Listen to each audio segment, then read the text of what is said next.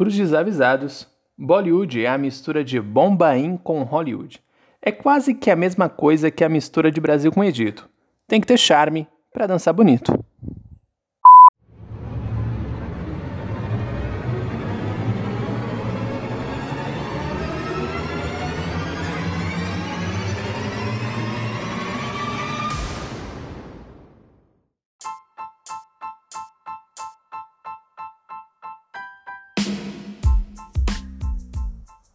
Olá, pessoas. Olá, você. Eu sou o Chuck e esse é o 3 Minutos Podcast. E no programa de hoje, vamos diretamente para a Índia com o nosso convidado Pedro Sibiliano. Vindo diretamente da nave Bebop, o filme de hoje é escrito e dirigido por Ramin Barani, de Fahrenheit 451. E no elenco temos Adarsh Gorvath, de Meu Nome é Khan, e Priyanka Chopra, de Pequenos Grandes Heróis, e Rajkumar Rao, de Amor, Sexo e Traição. Destes filmes, eu ainda não vi nenhum, só o diretor eu conhecia, né, por Fahrenheit 451.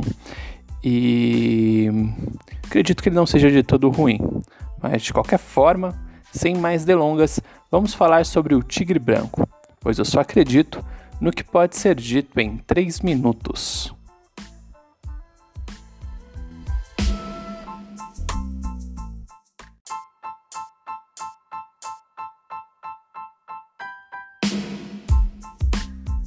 A nossa nação não tem água potável, eletricidade, saneamento, transporte público, senso de higiene, disciplina, cortesia ou pontualidade, mas tem empresários.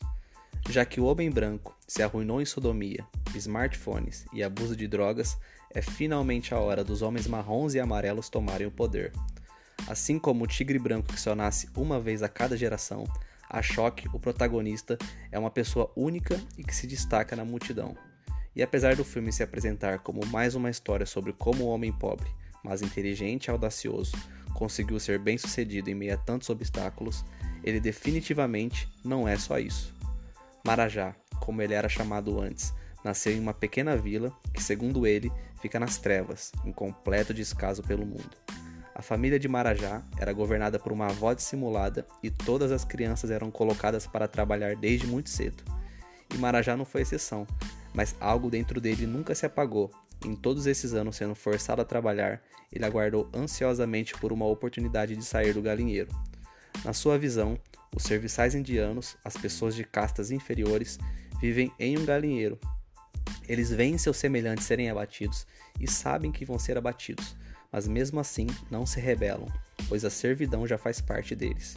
Ele precisa quebrar esse ciclo, então em um dia ele cria a oportunidade perfeita de sair da vila e ir trabalhar para o senhorio, um homem muito rico e controlador que extorque todos os moradores de onde ele vive, mas que apesar disso é a figura mais próxima de alguém bem-sucedido que ele conhece. A partir disso, Marajá começa a entender como funciona o contrastante mundo daqueles que dominam, uma sociedade deturpada e corrupta que está disposta a fazer o que for preciso para continuar no poder.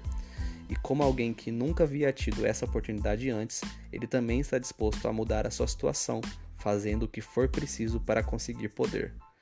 O Tigre Branco fala sobre muitas coisas, e apesar de sua premissa parecer trágica e dramática, o filme conversa com a gente de forma cômica para tratar de assuntos pesados.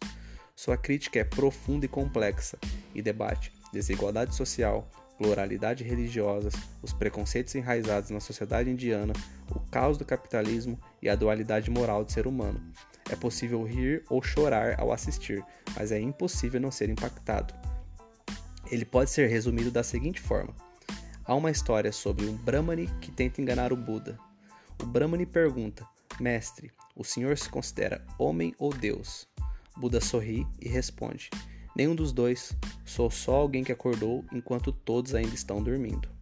Meu nome é Pedro e esse foi o Tigre Branco em 3 minutos.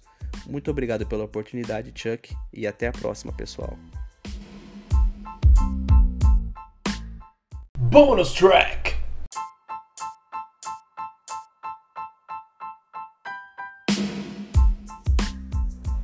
E aí, voltei para falar sobre a maior franquia cinematográfica de todos os tempos. Não, não é Marvel, é Jurassic Park. Veja bem, em 1993, com o primeiro filme, somos apresentados ao protótipo de um parque jurássico, com muito potencial, o maior investimento na genética já visto, maravilhoso. E tudo basicamente dá errado. Crianças são negligenciadas, algumas pessoas morrem, ninguém é indenizado e o velhinho não consegue o alvará que ele queria, enfim, é um filme maravilhoso.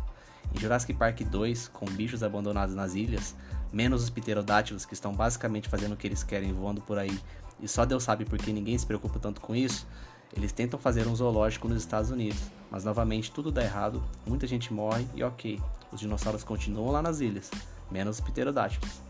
Em Jurassic Park 3, o elenco clássico volta, uma criança negligenciada nas ilhas, um novo dinossauro mais forte aparece, muito mais gente morre e aparentemente aquele velho capitalista ainda não indenizou ninguém. Em Jurassic World, 15 anos depois, alguém achou que era uma boa ideia transformar o parque onde nada nunca deu certo em uma atração megalomaníaca extremamente segura. Novamente, muitas crianças são negligenciadas, muito mais gente morre e o T-Rex ainda continua sendo o dinossauro mais legal que já existiu. Em Jurassic World, Reino Ameaçado, enfim perceberam que não tinha sido uma boa ideia trazer de volta o parque, mas ok, agora que isso gera um consenso, o que, que a gente vai fazer com os dinossauros que a gente sempre esquece nas ilhas? Por que não a gente traz para os Estados Unidos e vende no mercado negro, né?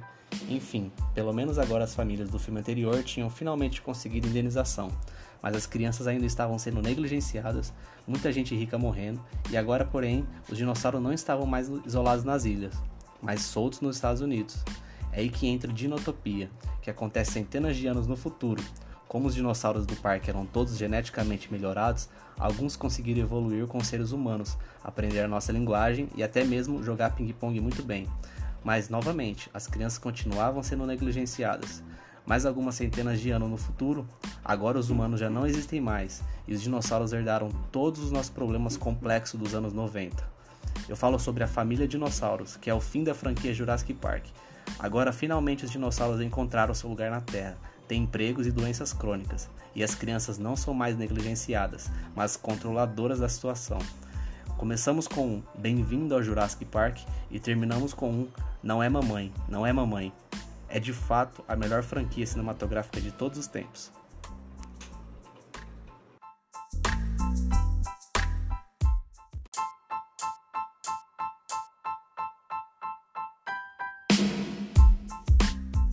Bom, isso é tudo, pessoal.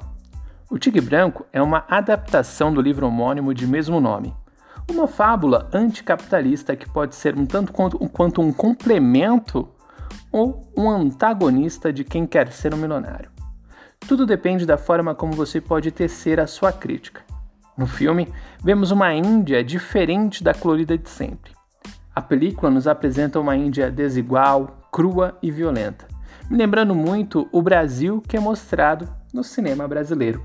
E assim, né, podemos constatar que, mesmo distante geograficamente e distante culturalmente, nós não somos tão diferentes assim. E no bonus track, Pedro falou um pouco sobre Parque dos Dinossauros, né, o Jurassic Park, que aparece em nosso ensaio Rebobine, por favor. Um texto sobre o documentário Cinemagia, a história das videolocadoras em São Paulo, e aliás, Pedro Sibiliano é um ex-viciado em coisa de otaku e Nintendo. Ele é ilustrador e designer que na maior parte do tempo fala sem permissão de coisas de otaku e Nintendo, provando mais uma vez que não existe ex-otaku ou ex-nintendista, só existe a vergonha. Às vezes, ele também fala sobre filmes e escreve no blog navbibop.blogspot.com e também posta desenhos no Instagram e tenta acompanhar o mundo pelo Twitter. Vou deixar todos os links na descrição do episódio. E no mais, mostre esse episódio para alguém que curte o cinema de Bollywood e também mande seus comentários, dicas e sugestões. Compartilhe o cinescrito.com e o 3 Minutos Podcast para que assim possamos crescer de forma natural e orgânica, falando mais e mais sobre cinema, pois um filme não acaba quando termina. Até mais, mantenha-se à esquerda e hidrate-se.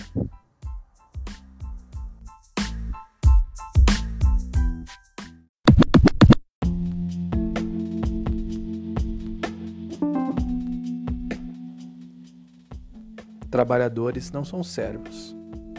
Se o seu patrão discorda, mate ele.